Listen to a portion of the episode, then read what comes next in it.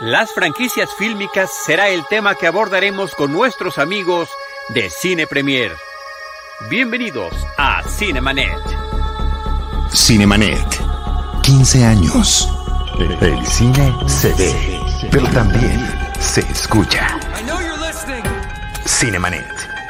Con Charlie del Río, Enrique Figueroa, Rosalina Piñera y Diana Azul. Cine, y más cine. Cinemanet, decimoquinto aniversario. Bienvenidos.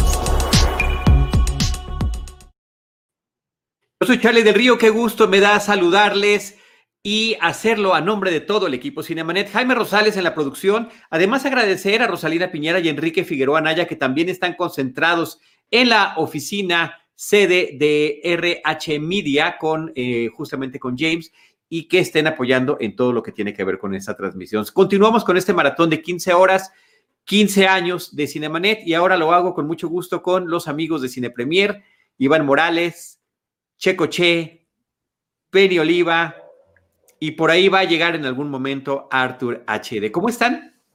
Muy bien, Charlie. Muy bien. ¿Cómo vas en esta? ¿Cuántas horas van? Eh, ya perdí la cuenta, pero empezamos a las 9 de la mañana, son las 3 de la tarde, ya llevamos algunas. Ahora, eh, ustedes son los que llevan ya la experiencia en este tipo de maratones. La verdad que la forma en la que lo han hecho previamente me parece que está que ha estado muy padre, por eso quisimos tomar ese modelo. Además, también estamos tomando el modelo del super chat, que es una cosa nueva para nosotros. Entonces, ¿cómo se anuncia un super chat? Iván Morales. De, denos super chat. No, no, no. Se anuncia diciéndoles que si ponen super chat les vamos a contar secretos. Oh, ok, ya que una motivación, una motivación este, yo rapidísimo te, me conecté a la mañana, te he estado diciendo, dejé de verlo en algún momento. Este, en los dos que me tocó ver en la mañana traías a todos diferentes. Mi pregunta es: ¿en cada episodio te estás cambiando de ropa? Sí, bueno, cada episodio tiene que, ser su, tiene que tener su propia personalidad. Y además estoy, estoy, estoy pensando, estoy pensando qué va a suceder cuando ya queden como episodios independientes y que vean que 15 días anduve con la misma ropa, como caricatura. Entonces dije, eh, eh, o sea, aquí, Ivanovich, pensamos a largo plazo. nosotros, no pensamos, y sí parece que, tenemos la misma ropa todo el tiempo. claro, ¿Eh? claro. ¿Por qué no te levantas un poquito? Hola, Artur HD, ¿cómo estás? Hola, ¿cómo están? Muchas felicidades, querido Charlie. Muchísimas gracias, Arturo Magaña Arce. Bienvenido una vez más a Cinemanet. Ahorita Penny se iba a levantar un poquito para demostrar que traía ah. la, misma. La misma sudadera que hace De Dirty Dancing. Sí. sí, es que Charlie pensó en algo que no pensamos nosotros, que es él sí se está cambiando de ropa en cada, en cada hora. Bueno, fíjate que me, falló en la primera, ¿eh? Lo hice. ¿También? ¿También, Arturo? Claro. Claro, por ahí andan todos los videos, pueden ver que traigo ropa distinta todo el tiempo. Sí, eso me parece que es un buen, este, un elemento que, tener considerado. ¿En el podcast dónde cambiaste de ropa? No me di cuenta. Pues sí. Yo me cambié, pero dos o tres veces, no, ah, no, claro, pues yo, solo, yo solo me cambié de cuando, o sea, nos amanecimos, que dormimos un ratito, sí me cambié, quiero pensar, pero, pero no, no cada que salía. Yo lo que hice fue cortarme el pelo, me lo corté yo solo. Me siento orgulloso de eso. ¿Entre un, entre un episodio y otro? No, ahorita, hoy en la. Ah, ya, ok, ok, ok. Felicidades, Ivanovich. Bueno, estaba yo anunciando el superchat. El superchat es eh, una, modo, una forma de aportar algo a la transmisión del día de hoy, a los esfuerzos que está haciendo todo el equipo Cinemanet. Lo pueden hacer en, a través de YouTube. Estamos como Cinemanet 1 en YouTube y pues todos estaremos muy contentos. Y como dijo Penny, les contaremos un secreto. Empezaremos justamente con un secreto de Penny Oliva para el primer, para el primer super chat que llega, si es que llega alguno. Pero muchas gracias. Para mí es muy importante y, lo hicimos también en su momento cuando llegamos a nuestro episodio número 1000, compartir con ustedes, con el equipo de Cine Premier, esta celebración. Porque en mi historia personal de cobertura fílmica, Cine Premier estuvo antes que Cinemanet. Tengo más tiempo yo eh, colaborando con la revista, con el proyecto, que el que tengo con la existencia de Cinemanet, que surgió justamente en el 2005. En el 2002 era cuando tenía yo mis primeros pininos con la revista Cine Premier. Así que eh, han coexistido, los caminos, los caminos se han cruzado y justamente el tema de los crossovers es algo que hemos eh, tratado de fomentar desde antes, inclusive, que surgiera el propio podcast de Cine Premier que Ivanovich tenía en mente desde hace mucho tiempo. Yo me acuerdo en el 2000, antes de que tú empezaras con Cinemanet, yo estaba friegue y friegue a, Charles Iniesta y a César que hiciéramos un podcast, que hiciéramos un podcast y cada vez les tenía que volver a explicarme. En la mañana que estabas platicando de cuando arrancaron ustedes, me acordé mucho de eso, que parte de la conversación de subir a alguien al proyecto era tener que explicarles qué era un podcast. ¿Qué es un podcast? En esa época nadie sabía. Pero además, cuando ya lo teníamos, cuando, yo, porque yo fui de esos, lo platiqué hace rato, me dijeron en un podcast y no, no tenía idea de qué era y, más me deprimí cuando vi que era por internet, sin saber el alcance que podría tener. Pero ya que lo teníamos, hoy teníamos un año, dos años, tres años, y teníamos que seguirle explicando a la gente que era un podcast. No, bueno, yo ahorita, la gente de, de cuando intentamos hacer, eh, venderlo a, a clientes y así, hay que explicarles a los clientes qué es un podcast y dónde se escucha y por qué y cómo y por qué importa. Eso eh, a mí me llamaba la atención que yo solo tenía que explicar a gente de distribuidoras, por ejemplo. Sí, está cañón. Eh, y bueno, pero ahora ya afortunadamente es mucho más conocido, no tanto por lo que veo, por lo que me estás diciendo, pero mucho más que antes, además de que ya es muy sencillo y esa era la idea original, tú lo sabes, de que cualquiera pudiera crear su contenido. Desde Esto es bien importante. ¿no? Desde casa y de la mejor manera, no, no necesariamente en un estudio, ni mucho menos. Entonces, bueno, esta facilidad de que tenemos todos de conectarlos y de hacerlo, pues la verdad que ha resultado muy conveniente. Y eh, también platicaba yo a lo largo del día, pues que con este tema de la pandemia y de los encierros, el hecho de hacerlo virtualmente a través de plataformas como esta, pues finalmente resultan también convenientes porque tenemos diferentes ventanas de exposición. Eh, podemos hacerlo en vivo, además de que se queda registrado como el puro audio. Es medio conveniente. Yo no sé qué está pasando con mi, señal en específico. Llevo como dos semanas que me odia. Tu internet. quizá no llego al final de esta transmisión. No, ojalá que sí. Yo te voy a decir qué es lo que está pasando. Ustedes cuatro ya viven en la pantalla.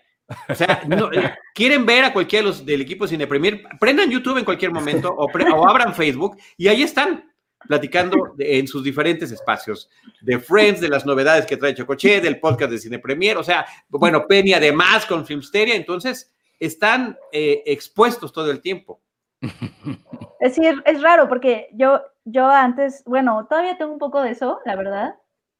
Me ponía muy nerviosa para cualquier cosa de video, radio, tele, como que me sentía mucho más cómoda escribiendo o sea, todavía hay algo de eso, pero ya mucho menos. O sea, como que yo del pasado no podría creer que estoy en vivo y esas cosas, porque me daba pena, a mí en la prepa me daba pena hablar por teléfono. Ok.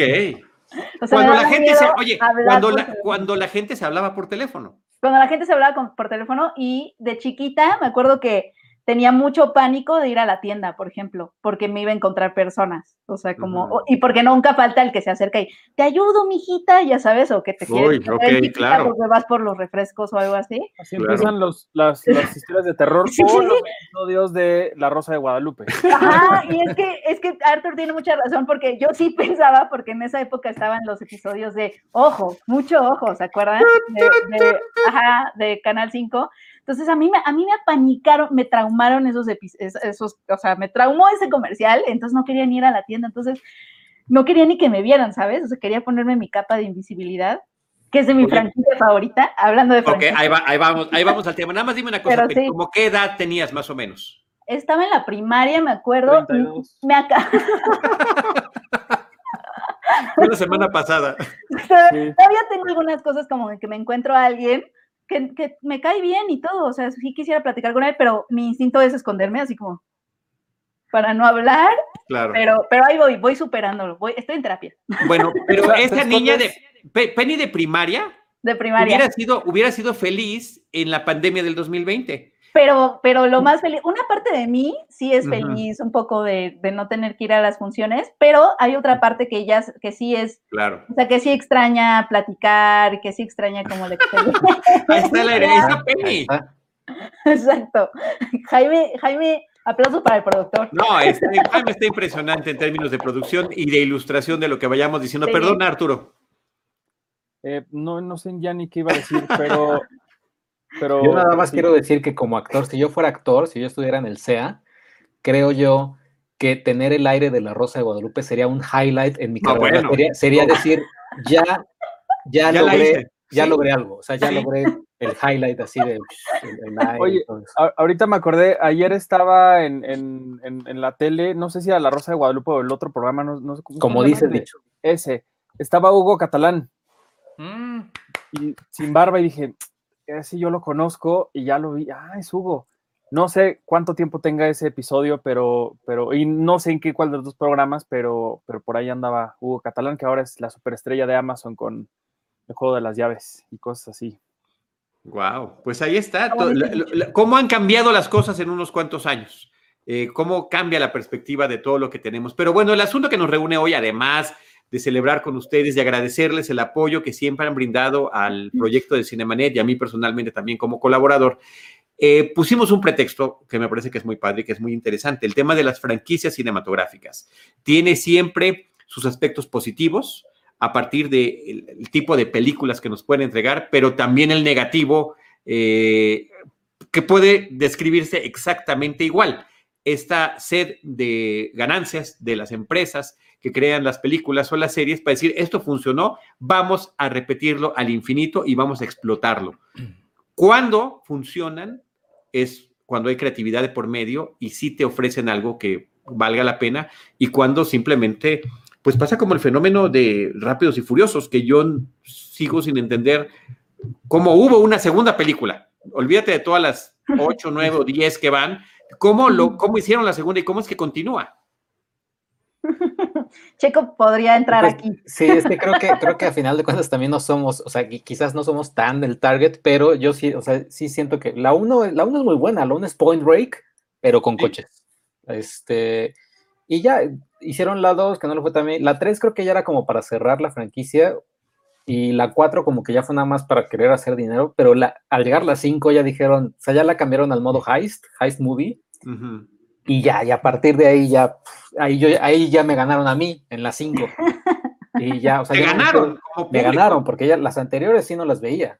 Vi la uno, pero nada, hasta ahí. Es que normalmente el proceso es al revés. Uno debe decir, no, esto no, ya exageraron, no, ya esto. O sea, creo que ya van a ir al espacio en la que sigue. En la, van a terminar en dos, dos back to back, die- la 10 y la 11, pero ya, ya van a terminar en el espacio, que es donde deberían terminar.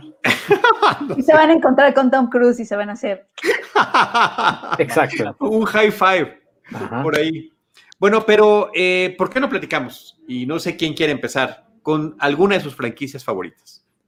Yo, este, a mí, a mí me costó mucho trabajo cuando, cuando me preguntaste, porque en primera no sé cómo se define franquicia. Yo me meto en, en- en preguntas que yo me hago a mí mismo y que nadie me está haciendo.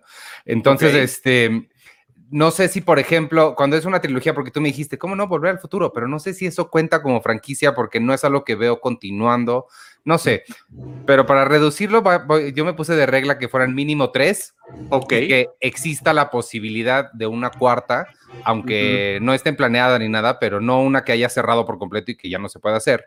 Este, y fíjate que la que, la, eh, bueno, además de Volver al Futuro, que es un gran clásico de mi, de mi infancia y de mi vida, yo creo que voy a decir, el- y es una muy cercana para ti, Charlie, yo lo sé también, eh, El Planeta de los Simios. Creo que esa es la que, la que voy a escoger porque creo que la han, la han reinventado exitosamente eh, varias veces. Incluso la de, la de Tim Burton, que sí, ay, que sí, no, no, no está tan padre, tiene sus cosas interesantes, hace, hace cosas buenas de vez en cuando. Y no sé, me ha gustado mucho. Y estas nuevas versiones, sobre todo la de James Franco, creo que lograron hacer cosas bien padres con el, con el concepto. Ah, esa es una buena opción. Es una, es una gran opción, es tan gran opción, es una de mis, de mis franquicias favoritas. eh, y es tan grande que también al rato vamos a tener un programa dedicado exclusivamente al planeta de los simios. Pero, pero ciertamente ah, tiene, hay una cosa que es importante en, en el caso de esa franquicia. Tiene un sustento literario. La película está basada en un libro de un francés que se llama Pierre Boulle. La película llegó a ser tan celebrada que aquí en mi colonia una tambora la está festejando. Entonces, sí, espero, espero que sí alcance a llegar el sonido. Claro. Sí, Está Sí, claro. espectacular y me parece que va a ilustrar muy bien. Estaban ahí que esperando era- que hablaras de ella. es una que especie de sonido prim- primitivo, ¿no? Como que este sonido Ajá. primitivo puede puede sumar a las palabras, fortalecer lo que estamos diciendo en este momento sobre el planeta de los simios. Pero tiene varias cosas que son muy interesantes. Una es que eh, la producción de la película, que en, que en el libro eh, representaba una sociedad de simios parlantes avanzada, hasta con naves espaciales, decidió, por cuestiones de producción, hacerla más primitiva. Y al hacerlo en una sociedad preindustrial, me parece que le brindó un lado más salvaje que funciona muy bien para la película. Me encanta también, eh, porque Iván eh, y también Checoche saben que a mí me fascina la saga, le voy a llamar saga también, de la Dimensión Desconocida, porque ha habido muchas. Sí. Hasta la fecha sigue habiendo una nueva versión de la Dimensión Desconocida, pero bueno, sobre todo la original, que el mismísimo Rod Serling participó en la, en, la, en la escritura del guion y que ese planeta de los simios tiene uno de los, la primera película de 68, tiene uno de los finales más impactantes de la historia de todas las películas. Ese final, por supuesto que es de Rod Serling. Esa ahí está la vuelta- tambora, ¿eh? ahí está la tambora, ahí está, eh, insisto, celebrando. Es más, voy- le voy a subir a ver si, A ver. si se escucha mejor. Ustedes me dicen si entra mejor el sonido. Y Ah, eh. Ahorita YouTube te va a quitar así la transmisión, ¿no? Así, oye, la- se la va a cortar Los Y- derechos de esa tambora. y no nos van a entrar los, eh, los superchats, que por cierto, ahí está Iván ese chimal, ya puso su superchat, Penny. ¿Qué, qué le vas a dice, No, él quiere que baile Lo que Gudetama. quiere es que baile Sí. Gudetama. Ahí está. ¿Qué es eso? Es lo que hacemos cada vez que alguien dona el superchat. Ah, wow. Ya ven, es un, es un apoyo Ah, del público de Cine Premier. Muchísimas gracias. Yo sabía, yo sabía. Es más, por eso los trajimos. Eh, mira, ahí está la tambora. La tambora. Ah, ahí está la tambora. Gracias, Jaime. Mil coronas. Es tamborazo jerezano, mil coronas. Oigan, re- em, resultó tal el éxito del Planeta de los Simios que no solamente se hicieron las secuelas, sino que tuvo una versión animada para televisión, que tuvo serie televisiva, eh, se creó un mito en torno a ella, que está el remake o reimaginación, como la bautizó el mismísimo Tim Burton, y un relanzamiento ya en este siglo. Entonces, ciertamente aplica como super franquicia. Y parodia de Los Simpson. Ese es un, un Bueno, momento eh, fundamental para cualquiera que quiera ser alguien en la vida. la parodia de los, de los, Ba- de ba- los- eh, bájenme del planeta de los simios o algo así. Además, como obra de teatro, que lo hace Eh, musical. No, o sea, más espe- los famosos changos mugrosos que siempre refiere mucho Antonio Camarillo cuando hablamos de estas cosas. Sí, una es gran una, franquicia. Aplausos. es una, es una gran franquicia, es una gran franquicia. Eh, Checo Che, Eh, yo eh, serían, quizás serían dos. Una, la, eh, una que le tengo mucho cariño, a pesar de que ya es espantosa hacia su final, o hacia la, desde la dos, tres, eh, Juego Macabro o So, o Juego del Miedo. ¿no? O sea, Ujú, ujú. Tuvo varios títulos y ya, o sea, creo que en la, en la 2 y en la 3, creo que como trilogía estuvo bien. Ya con la, la 4, ya la 4, la 5, ya decía yo, ¿por qué me hago esto? ¿Por qué, por qué me odio tanto? Y llegaron como hasta So 3D, creo que es la 9, o, o la, la última que salió hace un par de años, seguramente Jaime sabe, porque, o sea, distribuyó Corazón Films, creo que salió hace un par de años, la 9. Y, va, y viene la otra que ah, po- por, la pandemia ya no, ya, no, ya no se estrenó, que es con Chris Rock. Chris Rock iba a ser el, o va a ser el, el ándale, ahí está, Espiral es la nueva, es con Chris Mm. Rock y Samuel L. Jackson. Eh, pero es una franquicia que a mí me gusta, es, es de James Wan y comenzó con esto, el, el, el famoso Torture Porn, junto con Hostal de Eli Roth. Oh, no, yo no puedo con ellas, pero me gusta que me las platiquen. Me gustaba que Chico me las platicaba. Pero me gusta que te gusten. o sea, ¿no, ¿no las has visto? Sí, pero es que sabes qué, Charlie, no aguanto el, el- las torturas en, en- el torture porn, no lo aguanto. Yo me acuerdo cuando me llevaron a ver, me llevaron además a ver Hostal, pero en 3D. ¿Quién hace, No. ¿quién hace eso? Y yo, o sí, o sea, tuve que ir al baño varias veces, todavía no olvido algunas de las torturas, me cuesta mucho trabajo, pero me gusta que me las cuenten, o sea, es algo perverso ahí. ¿A poco en 3D? Sí, que aparte a quién se le ocurre, no sé, estuvo muy raro, estuvo muy extraño, porque además había, había dos en 3D en esa sala y mi primo dijo, no, pues vamos a ver Hostal.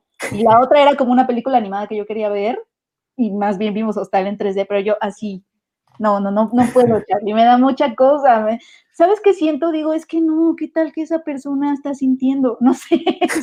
No, bueno, es parte, de- es parte del, del propósito, del shock que te puede tener y sobre todo, por, porque siempre nos ponemos en el papel de los personajes principales, ¿qué haría yo en su lugar? Porque justamente Ajá. lo que te está planteando, infligirte eh, tal cantidad de dolor, eh, o, o de mutilación, ¿no? Por eso se llamaba So No este, la primera, ¿no? Había que utilizar una sierra.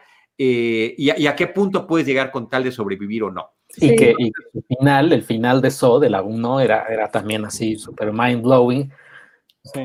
No lo quiero decir porque igual hay alguien, alguien que no la ha visto y que la pueda ver. Está padre ese final y, y ya esa es una. Y las, Espérame, pero no, pero antes, antes de que te vayas, porque creo que Tobin Bell también merece una Ah, mención en esta, en esta franquicia, ¿no? El personaje que crea de Jigsaw y que lo vuelven, o sea, es un personaje que está llegando al extremo porque está muriendo y sigue participando en las películas. Exactamente. A pesar de que creo que en la 3 ya murió, Sí. pero regresa en la 4 y en la 5 y en la No, 6. en la última, En todas. Ajá, en la última la regresa. última. Y en la En la última, la forma en la que regresa está genial. Ajá, Y esto es spoiler mediano, porque resulta que es un flashback. ajá, exacto. que resulta que desde el pasado siguió manipulando a la gente. Que, que es como Final Destination 5, que es, es en realidad una precuela de la, de la 1. Y te enteras de eso hasta el final de la, de la Final Destination 5. Oye, pero en ¿cu- Superchat. ¿cuántos, cuántos años le quedaban de vida? Porque ya lleva un montón. De a, a Tobin Bell, no, le quedaban como así un año o meses. Menos meses. Sí. Sí, y era muy Siguió poco. viviendo. Sí, El poder de la franquicia. el poder de la franquicia. el- el dinero, el dinero finalmente es el que manda. Y aquí manda Néstor Soriano Juárez, que una vez más, Néstor nos está apoyando. Muchísimas gracias. Saludos. Gracias, saluda Néstor. Desde el metro de la Ciudad de México. Ándale. Néstor siempre está en el metro y siempre está al pendiente de lo que hacemos. Es muy, padre. Le mandamos un abrazo siempre a Néstor. En el metro gasta lo que estaría pagando en Uber, pero me parece que está muy bien, Néstor. Te lo agradecemos y te lo apreciamos muchísimo. Sí. Sí. Oye, yo nada más diría, de, de- Checo, de, de, de eso, yo apuntaría también, a mí siempre me llamó mucho la atención el ingenio de todas las trampas, todos los, los retos que, que implicaban Las estas torturas, películas, que de cierta forma sí, el, el, el torture porn sí, yo también le he oído muchísimo, pero, pero siempre he sentido un poco a, esta saga, entre comillas, lo diré como light, como no tan extremo, entre comillas, como, como otras películas. Y creo que eso también ha hecho que, que sea un poco más accesible para, para un público mayor, que a diferencia de otras películas que sí terminan siendo como más, más de nicho, ¿no? Un poco más clandestinas y que no, no, no llegan tan fácil al, al cine. Y, y además de eso, sí les digo, el, ingenio de estas cosas que sacan ahí, toda la ambientación, todo lo que, lo que hacen para que te guste o no, son películas que, que- que te atrapan y que estás así como entre el morbo y Sí, yo así que-. Ajá, así como, "Ay, no quiero ver esto, pero ahí estás metido, ¿no? Y luego estás así, "Oye, pero ¿y por qué llegó ahí? ¿Y este quién es? Y no sé qué. ¿Y Y qué hizo? Porque, porque él lo que quiere es dar lecciones morales, ¿no? Exacto, exacto, Exacto. también lo quiero decir, porque aquí estás también como en un, conflicto, un dilema, porque a la gente que le, está haciendo eso, pues tú dirías, qué horror, ¿por qué le están haciendo eso?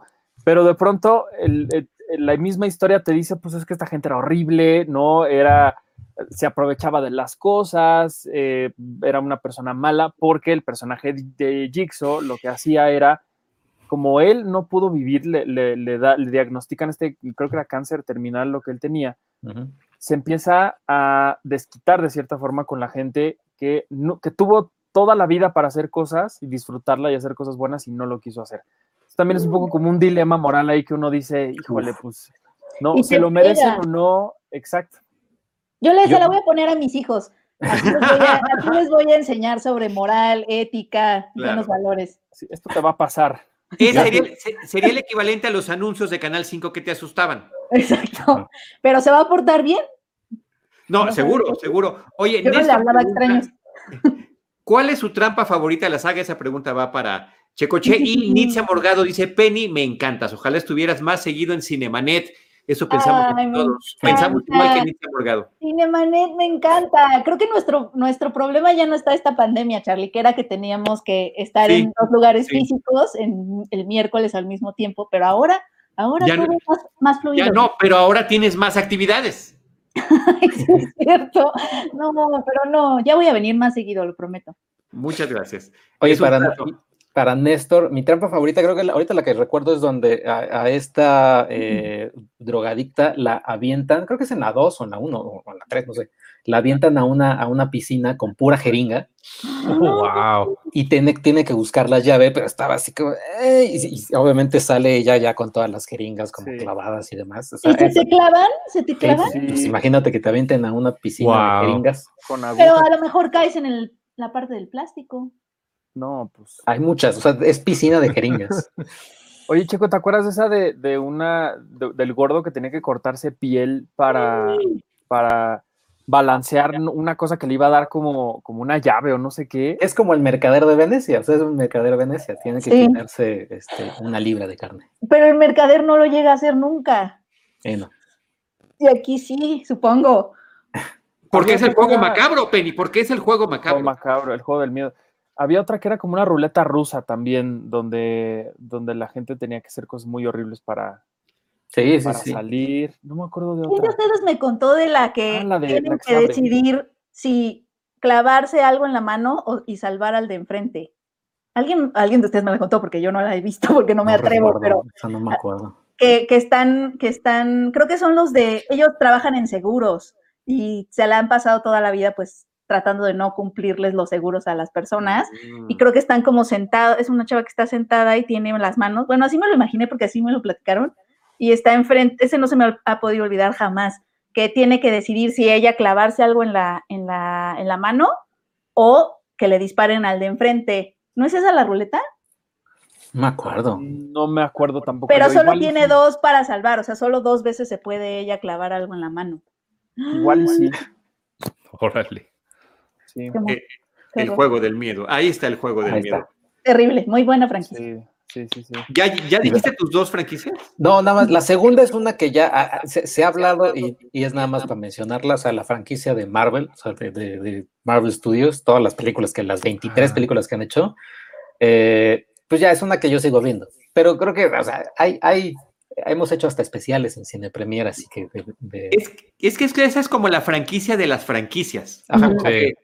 Marvel tiene Spider-Man y Spider-Man es una franquicia. Y tiene eh, cual- cualquiera de ellas ha expandido sus propios. Bueno, Hulk, todas las que han hecho de Hulk. O sea, eso ya es un atasque extra- extraordinariamente brutal, ¿no? Pero Sí. gracias al contenido que ya existía por parte de Marvel, ¿no? Que se puede expandir de esa manera. Y súmale a eso todas las series animadas eh, o live action que ha habido, ¿no? Por cierto, por ahí hace ratito había un comentario que alguien mencionaba Smallville, eh, Iván Chimal, que si yo había trabajado en algo de Smallville hace poco, no, pero es una serie que me atrapó muchísimo, me gustó el detalle con el que podían plantear la vida de un joven Clark Kent o de un joven Kal-El eh, y la forma en la que iba descubriendo sus poderes. Me parece que está muy bien planteado como se hizo y después, bueno, surgieron muchas, muchas similares, ¿no? Pero sí la recuerdo con muchísimo cariño. Arturo Magaña Arce.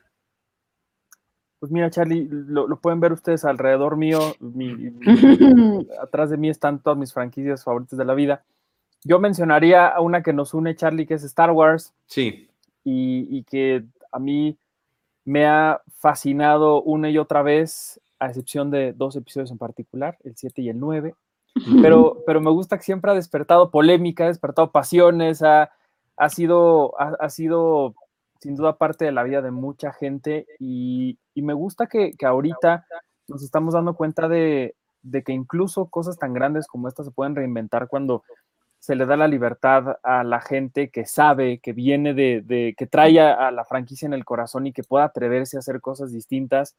Lo, lo digo un poco por, por, John Favreau con The Mandalorian, pero también lo diría por Ryan Johnson y el episodio 8, que a mí en lo personal me, me, me gusta mucho y lo que más me gusta de ese episodio es esto que él hizo, que de, de atreverse a preservar lo que, lo que él traía ya detrás, pero además atreverse a ir por otros caminos y, y, y, que estos caminos siguieran siendo parte de, y no es hacer exactamente una copia de lo que ya se había hecho antes, como el episodio 4 o como el episodio 9.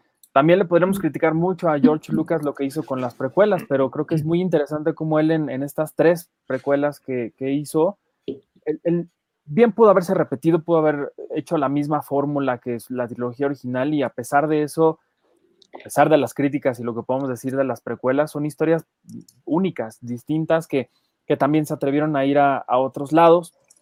Y mi segunda franquicia iría un poco por, por el mismo lado, que es Harry Potter, que evidentemente es una, es una, franquicia que también me ha acompañado toda mi vida, que explorar cada una de las historias que, que han trazado los libros, las películas, todo lo que ha habido alrededor, siempre es muy interesante, pero que también está cayendo un poco en el exceso, en el vicio de una, la creadora, la autora J.K. Rowling diciendo, voy a adaptar Animales Fantásticos, que es un libro de este tamaño, y cuando nos dijeron eso, dijo, vamos a hacer seis películas, creo, no sé cuántas, y todo el mundo dijo, ¿de dónde? ¿No? Ya después vimos que Animales Fantásticos era un pretexto para empezar a trazar otra historia, pero creo que al ser ella la única eh, que ha querido como trazar y dirigir el- lo, lo que, lo que está siguiendo su universo, también ha caído un poco en, en un vicio que, que tristemente la primera película medio logró salvarse un poco, la segunda de plano ya se ahogó un poco en sus pretensiones y yo creo que si ella soltara un poco más, eh, la gente, David Yates, toda la gente que ya está muy engolosinada haciendo las adaptaciones cinematográficas, si la soltaran un poco más y dejaran que otras voces, otras visiones se atrevieran a explorar este mundo mágico que da para muchísimo, yo creo que sería igual de, interesante. Quizá el, sei- el libro 6 y el 7 son los que tienen más caminos paralelos que podrían seguir eh, películas alternas a, a la, a la franquicia las, de las primeras películas. Y yo creo que ahí está el secreto. Y si algún día lo hacen, será, será increíble. Mientras tanto, ahí tengo los libros, tengo las películas y voy a ser muy feliz viéndolas y leyéndolos una y otra vez. Ahorita yo creo que eh, como también es una de las franquicias favoritas de Penny, eh, vamos a ceder la palabra a ella para que lo comente. Nada más quiero agradecer a Omar Iván que se puso en el super chat y en un momento más, en cuanto acabemos de hablar de Harry Potter, regresamos con el tema de Star Wars para poder eh, responder a la pregunta que nos está haciendo. Así que, eh, Penny, platícanos de tu perspectiva de, de Harry Potter. Sí, Ah, Qué bonito. iba, iba Dumbledore. Iba a ir por mi varita, pero no la alcancé. un escaloncito, un, un- hay que tener a la mano un, Sí, un banquito. exacto.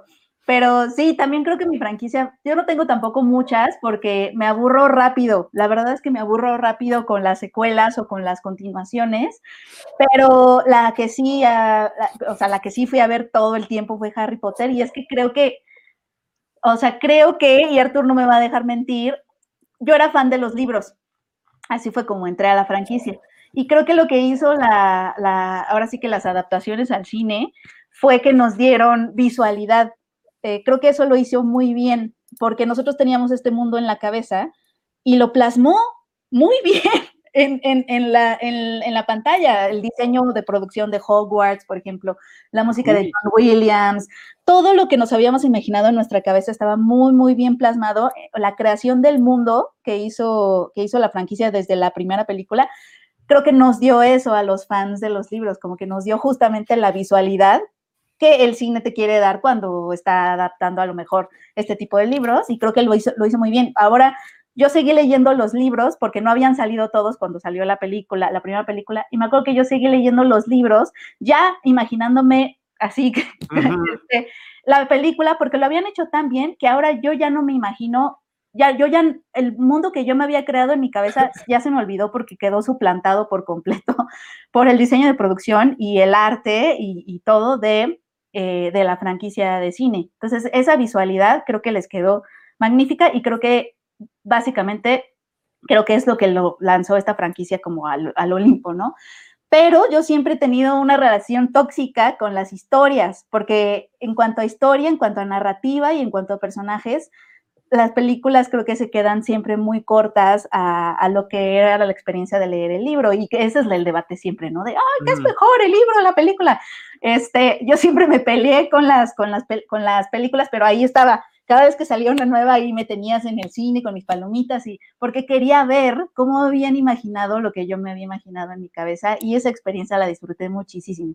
Pero como dice Artur, es la franquicia que me ha, que me ha hecho vivir las mejores, la dimensión buena de las franquicias, que es justamente emocionarte y comprar tu varita. Tengo tres varitas y tengo mi Funko. Y cuando fui a, a Orlando, este, que nos man- me mandaron a cubrir, tuve oportunidad de ir al mundo de Harry Potter y no me salí. no me salí para nada.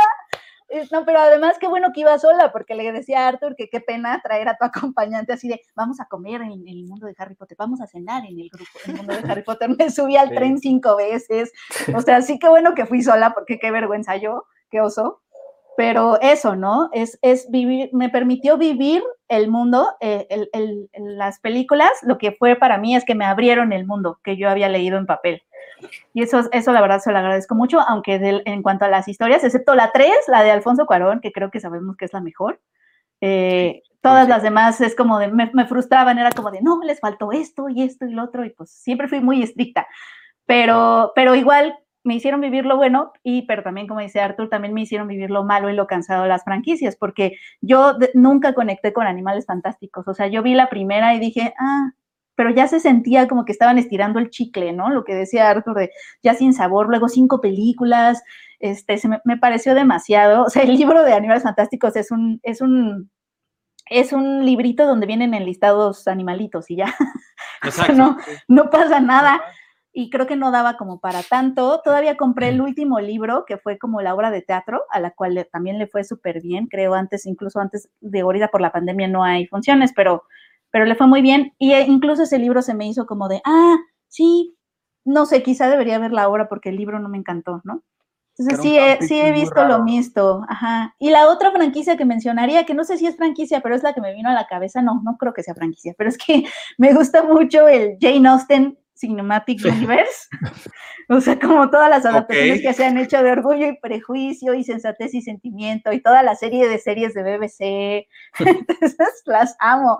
Entonces, voy coleccionando y haciendo mi Jane Austen Cinematic Universe. Está bueno porque además le han dado una identidad distinta en cada época y con cada elenco y, y, en, y, en, cada formato que se ha presentado, ¿eh? Pero eso sí. habla del poder de la obra en la que está basado. Uh -huh. Me parece que sí, es lo más importante. Exacto, y ahora cada, cada, cada, actriz que sé que ha estado en el mundo de Jane Austen cinematográfico la veo de, de, diferente. Siempre es como un distintivo en mi cabeza, como de, ay, sí, ella salió en Mansfield Park. Ay, sí, ella salió en. Ella fue Emma, Gwyneth Paltrow fue Emma. O sea, es el dato que nadie recuerda de Gwyneth Paltrow. Nadie que habla de Gwyneth Paltrow habla de. Ni ella, seguro. Ni ella, pero para mí ella siempre será Emma. Oye, eh quiero regresar a algo que estaban comentando del de, de mundo de Harry Potter y lo mal que, que, nos fue a los que nos gusta con el tema de animales fantásticos, pero cómo los directores que participaron dirigiendo las películas originales sí lograban darle un poco de su voz. Y claro, el que finalmente se lleva las palmas, como dijiste hace ratito, tendría que ser Alfonso Cuarón, con la película que hace, donde además el tema de la transición temporal, pues por supuesto que impacta. Y el otro hecho es el, el, el, casting que hacen de la película y cómo pudimos ver literalmente a estos niños convertirse en adolescentes y ya posteriormente en adultos. Entonces, eh, es una cuestión que estuvo muy bien planeada. Pero lo que quiero preguntarles es si algunos de ustedes fanáticos de Harry Potter vieron alguna vez la película Young Sherlock Holmes de, de Barry Levinson, que es una película de mediados de los 80, una de las primeras películas donde se empezó a utilizar el, el, los efectos especiales digitales, eh, producida por Steven Spielberg, escrita por Chris Columbus, eh, una adaptación extraordinariamente libre del personaje de Sherlock Holmes porque lo ponen de jovencito en una escuela y de, y de joven adolescente conoce a un niño que es Watson. Y son tres que están en un internado donde hay misterios y elementos fantásticos. Entonces tú ves esa película. Y ella está despeinadita. Es el molde de las películas de la versión cinematográfica de Harry Potter. Míralo, Entonces, tiene creo, y esa foto lo dice todo. Dos amigos y una chica, ¿no? Eh, eh, el entorno de encierro, el de la desconfianza con los profesores, los grandes secretos que están detrás de cada personaje. Muy interesante. Aquí le pusieron Sherlock Holmes y el secreto de la pirámide. No, eh, y hasta se le ve la cara, ella dice, no, no se dice elemental, se dice elemental.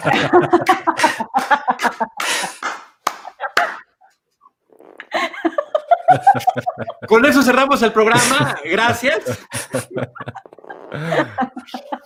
Y el actor que sale de, de Sherlock eh, también participa en la serie de Crown ya como adulto como, Oye, como pequeño dato curioso. Está buenísimo. Yo la voy a ver, ¿eh? Sí, sí les, les, les, pido que la busquen y vean eh, que tengan esta referencia. Hace poquito justamente había puesto un post eh, Roberto Coria en Facebook y ya nos terminamos hablando del tema. Yo vi la película otra vez y dije, no, bueno, es que no se entendería el universo cinematográfico de Harry Potter sin esta película de Young Sherlock Holmes. Eh, que en su momento, por cierto, como fan de la li- literatura de Sherlock Holmes, que de los primeros libros que yo leí de adolescente eh, y que me siguen encantando, pues será para mí una aberración pensar en, oh, ¿cómo de niños? Si ellos se conocen de adultos y bueno, pero eh, sí tiene su impacto la película y me parece que son esas que se quedan como de culto, como que no Ujú. fueron tan conocidas, quizá debieron haber, haber- haberlo sido y finalmente terminan siendo referente. Eh, eh, perdón, y nada más voy a regresar y con, con Arturo otra vez, porque eh, Omar Iván, que fue el que nos hizo el super chat,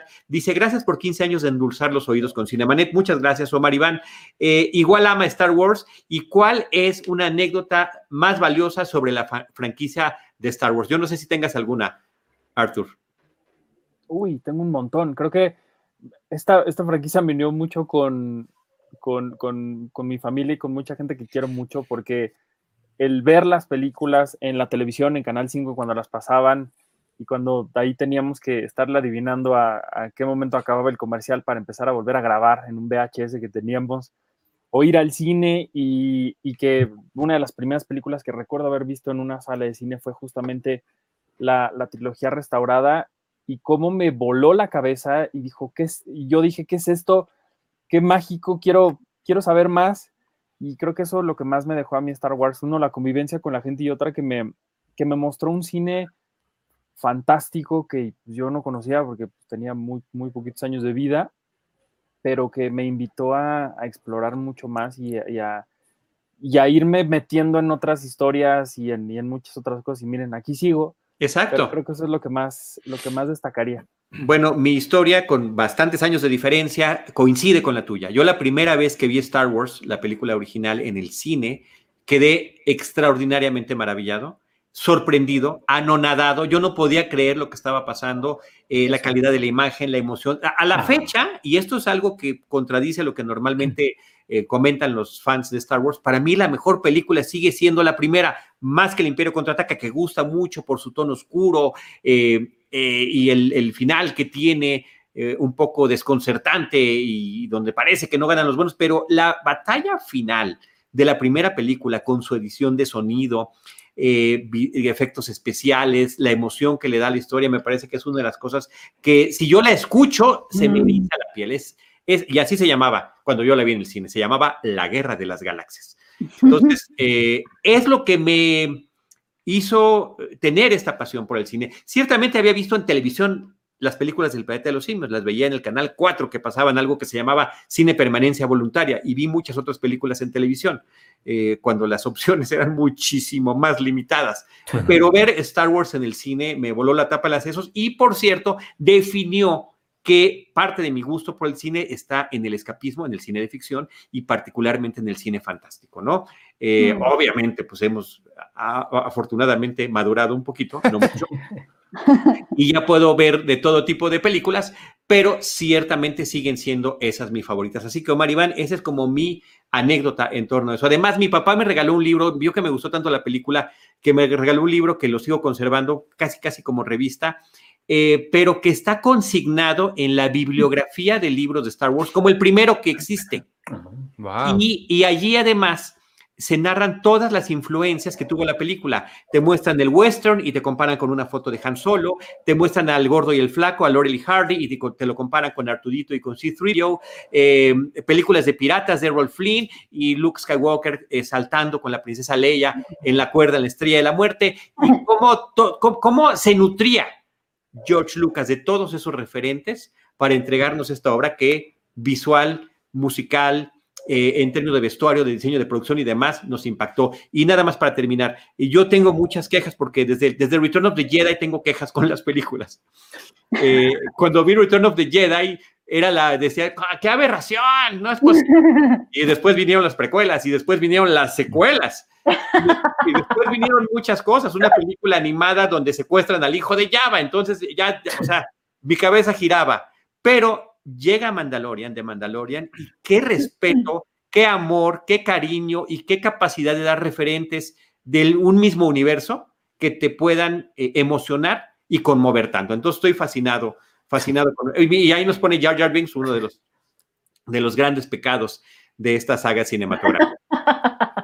Mandalorian y Rogue One. A mí Rogue One es mi, mi favorita de todas las de Star Wars. Es, es- sí, es, a, mí me, a mí me gusta mucho y creo que comparte con el Imperio Contraataca o con The Empire Strikes Back o episodio 5, el hecho de, de ser un tanto desalentadora, pero muy emocionante en la forma en la que, en la que lo está manejando. Nada más que es justamente un- una película cuya historia ya se había hecho con cintas como Los 12 Malditos o Los 12 del Patíbulo, ¿no? Sí, claro. donde tienen una misión donde sabemos que pues está muy difícil que vayan a poder regresar, pero que conecta muy bien como película inmediatamente previa a lo que conocimos como el episodio 4, Una Nueva Esperanza, La Guerra de las Galaxias o simplemente Star Wars, ¿no? Eh, Donde prácticamente te muestran un Darth Vader como nunca lo habías visto en esa persecución que hace de la nave donde iría la princesa Leia. Entonces me parece que conecta muy bien, estoy de acuerdo, también es una película que, que suma muy bien, nada más que un amigo mío muy conocedor de y súper mega coleccionista de Star Wars tiene quejas grandes con Rogue One porque si bien utilizan elementos de la de, de producción para a, por, u- ubicar este universo, pues ponen cosas donde no tendrían por qué estar, ¿no? Digo, por ejemplo, hay ciertos aparatos que son para obtener agua que están en Tatooine y pues los ponen en un, palet, en un planeta junto a un lago, o sea, no tendría ninguna necesidad de por qué estar allí, ¿no? Y una serie de contradicciones que tienen que ver con la funcionalidad del universo que nos están presentando. Pero en, en la historia me parece que es muy emocionante. Órale, sí. Oh. Oye, y Charlie, ¿y, eh, ¿viste el último capítulo de Mandalorian? ¿Te sientes bien al respecto? ¿Cómo cómo están tus sentimientos? Eh, a ver, el último capítulo de... Man- no, el de ayer Ajá. no lo he visto. Ah, ok. No lo he visto porque Es que estaba yo no lo supero emocionalmente. Caray, estaba preparando un, un especial de 15 horas de cinema. Entonces dije, creo que no voy a tener tiempo de ver este posiblemente hasta el domingo. Oye, vamos a hacer menciones honoríficas. Por favor. Vas, Iván. Ah, hago- ah, perdón. Pues, alguien más, yo no, nada más. Sí, no. Nada más quería, eh, nada más por mencionar, eh, Jurassic Park a mí es una que las últimas no me encantan, sí, eh, o sea, de verdad no me encantan, pero las voy a seguir viendo porque los dinosaurios es algo que, que cautiva mi, mi imaginación desde la primerita, desde que luego leí el libro, todo, o sea, entonces Jurassic Park es una, es una franquicia que tengo muy cercana al corazón también y que, y que voy a seguir viendo a pesar de que las últimas ya no me han gustado nada. Sí, sí, sí, sí. Ah, ahora, eh, fue una película que impactó en su momento cuando Steven Spielberg nos presenta ese mundo de dinosaurios. Sí. Se supone que nos quedaríamos como los personajes principales que van en el jeep y de repente voltean a ver estas criaturas. No creo que es el gran referente de cómo nos sentíamos todos en ese momento. Oye, Víctor Recinos, qué gusto saludarte. Eh, dice, yo veo Star Wars desde que tengo memoria. Mi abuelito me la grabó en beta, luego eh, la compré en VHS, DVD, Blu-ray. Y ese libro que Charlie dice está increíble, que lo comparta cuando nos acompañe. Sí, cuando estemos en el colecto, por supuesto que lo voy a sacar. Fíjense que lo tengo, y esto pues fue un pecado de mi mamá, lo forró. de plástico, como te Ahí está el dinosaurio. Lo forró como se forran los libros de primaria, ¿no? No. Pero antes de que hubiera esas fundas, o sea, era que, el plástico, el Durex, perdón, Y etiqueta de tu nombre así encima. afortunadamente no Carlos del Río, cuarto B. Pero ese, ese amarillo, ese Durex ya está todo amarillo y siento que si lo quito va a terminar rompiendo más la portada, entonces ya no quiero, ya no quiero ni moverle. Este, ahora la, la película yo la he coleccionado también en todos los formatos. La tuve en Super 8. Había Wow. la- ¿No la- la tienes? no la tengo porque era yo niño y, y mi mamá la vendió cuando estábamos en secundaria. El, la- el proyector, y porque pues, ya era una tecnología que ya no íbamos a volver a utilizar y que era sumamente cara y que además presentaba versiones mutiladas de las películas. Los rollos duraban 15 minutos. Entonces las películas podían ser resumidas en un rollo, en dos rollos y si te iba bien, en tres rollos. O sea, jamás ibas a ver la película completa. Y las únicas versiones que había en México eran dobladas al español de España. Oh, Entonces, yo me, yo me sé, yo me sé diálogos completos del Imperio contraataca en, en, en español de España. Como por ejemplo, como, como por ejemplo, y, y si me equivoco, que me lo diga el buen Arthur HD. Eco 3, Eco 7, Ham, viejo amigo, ¿me oyes? Alto y claro, chico, ¿qué pasa? Ha caído un meteorito cerca de aquí. Voy a investigar. Wow. Y comiendo paella, el, el pequeño Charlie. Charlie, increíble. Por favor, hazlo más seguido. Debería ser un episodio Aplausos. Un episodio. Doblar Mandalorian así. Oh, estaría genial, estaría genial. ¿Qué, qué otro me decía? El chico no tiene paciencia, aprenderá a tenerla. Wow. Y me acabo de dar cuenta que traigo playera de Chewbacca. Necesito tu, necesito tu doblaje de, de Mandalorian. pronto. Pero para toda la vida, Charlie. O Sí. sea, que, Lo haremos, lo que haremos, tu lo haremos. voz sea nuestro narrador de toda la vida. Yo quisiera ser Grogu, Ah, el- no. eh, doblar la voz de Grogu al español de España. Nada más es como, Ajá.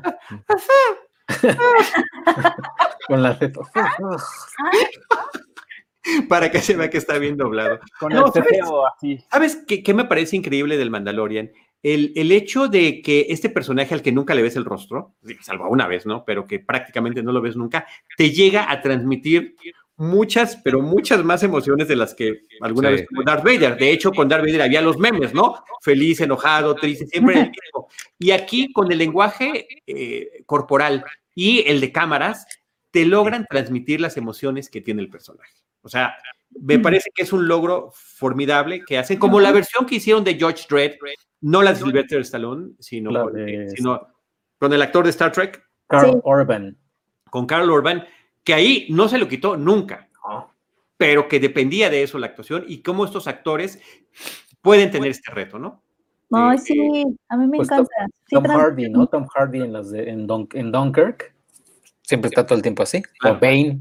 Claro, claro, claro. Sí, entonces, este, pues kudos para esos eh, eh, verdaderos histriones, porque hay otros, eh, me parece que uno de tantísimos excesos de las películas de superhéroes lo pudimos ver a partir, no, no solamente, sino a partir de la tercera de Spider-Man, de las de Tobey Maguire, cuando ya con cualquier pretexto tenía que verse la cara. Se rompía la máscara, se la quitaban, hablaban, hasta llegar pues, a una cosa mucho más práctica, que era este famoso casco móvil, ¿no? Retráctil, eh, digital, que usan todos y que ya pueden hablar eh, y mostrar su rostro cada vez que quieren salir en algo, ¿no? Entonces, eh, nada tan bien como el misterio que podrían tener este tipo de personajes y me parece que de Mandalorian como que nos pone a todos eh, ese grandísimo, grandísimo ejemplo. Sí. Este está padrísimo. ¿Alguien tiene otra eh, Pues mención yo, honorífica? yo estoy esperando que hables de James Bond. ¿Por qué tienes tu Dios fondo? mío, Y- cierto. Yo también te iba a preguntar cómo que James Bond no, no está aquí. Oye, como soy el, el- el- el host, se me olvidó preguntarme a mí mismo. Mi franquicia- una de tantas franquicias favoritas, y esto además me parece que es muy importante porque la, ahí está el libro. Eh, La tenía lista y no la ibas a mencionar. no, no, aquí estamos. Eh, la compartí mucho con mi papá, era justamente James Bond, que es un, un personaje que también viene de la, de la letra impresa de diferentes libros, que después fueron adaptadas con, ex- con exagerada libertad, pero que ha podido tocar a diferentes generaciones a lo largo de su existencia, ¿no? Que son ya más de 50 años del James Bond cinematográfico. Y a mí me tocó, eh, mi James Bond de la infancia, pues era Roger Moore, el de mi papá era Sean Connery, y siempre me decía él que era mejor Sean Connery. Yo, toca, yo, ¿cómo crees? A mí me encantaba el sentido del humor tan fresco, muy del estilo que después adoptó Pierce Brosnan, ¿no? Eh, más ligero. Eh, en cambio, Sean Connery con su seriedad, pero mucha ironía, me parece que empata más eh, con el estilo que termina un tanto homenajeando a Daniel Craig, ¿no? Cada quien con su respectiva forma de hacerlo. Entonces, es una franquicia que me gusta mucho y es una de las grandes víctimas de, de esta pandemia del 2020. Oh, sí, la primerita. La primer película que prácticamente eh, fue moviéndose sin saber hasta cuándo iba a llegar y sigue sin saberlo. Eh, una de las noticias que leí, seguramente la leí en el portal de Cine Premier, eh, tenía que ver con eh, los millones de dólares que querían pues para ponerla en, en, alguna plataforma y pues no hay quien les llegue a ese precio de 600 millones, que es lo que consideran los productores eh, lo mínimo que hubieran recibido en un estreno comercial, ¿no? Pues sí. O sea, quieren, quieren que les paguen eso para, para dar la película a plataforma. Sí, entonces pues se, se antoja un poco complicado. Así que ni modo tendremos que ejercer la paciencia de ver esta última eh, película con Daniel Craig. Se suponía que la anterior iba a ser la última, ahora sí ya parece que estaba consolidado. Y eh, también ver esto que ha despertado tanta polémica de una 007 femenina, que de verdad hizo que explotaran las redes cuando salió esa portada en una revista eh, internacional y que, y que no podremos comentar hasta que lo veamos, me parece. Exacto, exactamente. Oye, a mí también es una de mis franquicias favoritas. Yo el otro día leí algo que creo que es un poco cierto. tu James Font, tu James Font, ¿eh? James Fonda. Bond. Tu James Estoy Fonda. viendo, eh, me estaba acordando ese meme de, de papel Bond. No, tu James Bond favorito es, es el, que, el que con el que tú creciste, el que estaba filmando mientras tú, mientras tú has vivido. O sea, los anteriores siempre están un poco en desventaja con el que está en, en los cines. Por eso a mí mi favorito siempre va a ser eh, Pierce Brosnan. Perdón, sé que no es el, el mejor, pero a mí me encanta y sobre todo el videojuego que hicieron con él es increíble también. Yo creo que cada uno tiene de verdad que grandes momentos y cada uno le aportó, cada uno de los actores logró aportar una parte importante. In- inclusive George Lazenby, ¿eh? Inclusive George Lazenby, que solamente tuvo una película. Pero ahora viéndolo en retrospectiva, sí, Roger Moore fue el mío de mi generación, pero después de ver a Sean Connery digo, wow, ¿no? Y puedo apreciar a los demás. Entonces, eh, pues creo que es muy interesante cómo podemos ver las cosas desde diferentes perspectivas, desde diferentes edades eh, y desde diferentes contextos. Porque también, si uno analiza las películas de James Bond con la sensibilidad del 2020, pues ya Sí, deben no. estar prohibidas. Bueno, ya claro. estarían todas canceladas. Claro. canceladas. exacto. Sí. Yo no Oye. sé cuál es, yo no creo, no sé si tengo un favorito. Creo que me gusta Daniel Craig. Daniel Craig lo Daniel Craig. Lo hizo extraordinariamente bien. Sí, él me gusta. Extraordinariamente bien. Y Rowan Atkinson. Qué bueno. Oigan, se nos, se nos acabó el tiempo. Ah, Charlie. Sabemos que siempre podemos seguir platicando. Les agradezco mucho. Eh, insisto, mi corazón está siempre con el equipo Cine Premier. Me siento parte del equipo Cine Premier. Eh, Eres parte. Lo traigo tatuado. eh, y ya les dije que desde antes de, de que existiera Cinemanet. Así que muchísimas gracias. Iván Morales, además de nuestro podcast de, de Seinfeld, un episodio a la vez que tuvimos que posponer un poquito esta semana por justamente por los preparativos de este maratón. Este, muchas gracias, Ivanovich. No, gra- gracias a ti y de nuevo felicidades. Este, eh, rapidísimo también, otra cosa que en la mañana me, me- me conecté para verte en la mañana, también me dio mucho gusto que estaba Celeste North. Eh, Nada más mencionar que por Cinemanet es que yo la conozco a ella y ella fue productora de, de mi película y de muchos cortos que hicimos. Entonces, Cinemanet es un, engran, un engrane clave en mi carrera de, pues, de cineasta también. Qué Era padre. lo que- era- es, eso es cierto, o sea, como que Cinemanet de cierta forma siempre está al inicio de, eh, o es lo que he notado, de, de muchos de los que nos dedicamos a esto, o sea, siempre ha sido como puerta de entrada o primer podcast o... Sí, bravo, Charles. Padre, no, muchas gracias, Penny, Sergey, muchísimas gracias, Arthur. Qué gusto tenerles. Espero que nos veamos muy pronto. Con Iván me veo, me veo lo más pronto posible para hacer el episodio de Seinfeld. Pero también ya Lunes, que me la- ¿a quién se cayó? ¿Qué pasó? Se cayó es Blue. Ah, Este, ya sea que me vaya yo con ustedes o que vengan ustedes a Cinemanet, como dice Penny, ya está mucho más fácil, así como está todo. Eh, gracias a Víctor también por sus comentarios. Y en Cine Premier o en Cinemanet, nosotros les estaremos esperando con cine, cine y más cine. Esto fue Cinemanet, decimoquinto aniversario.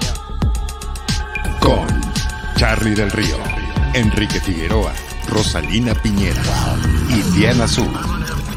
Cine, cine, y más cine. Cinemanet, 15 años. Los créditos ya están corriendo. Cinemanet se despide por el momento. Vive cine en Cinemanet.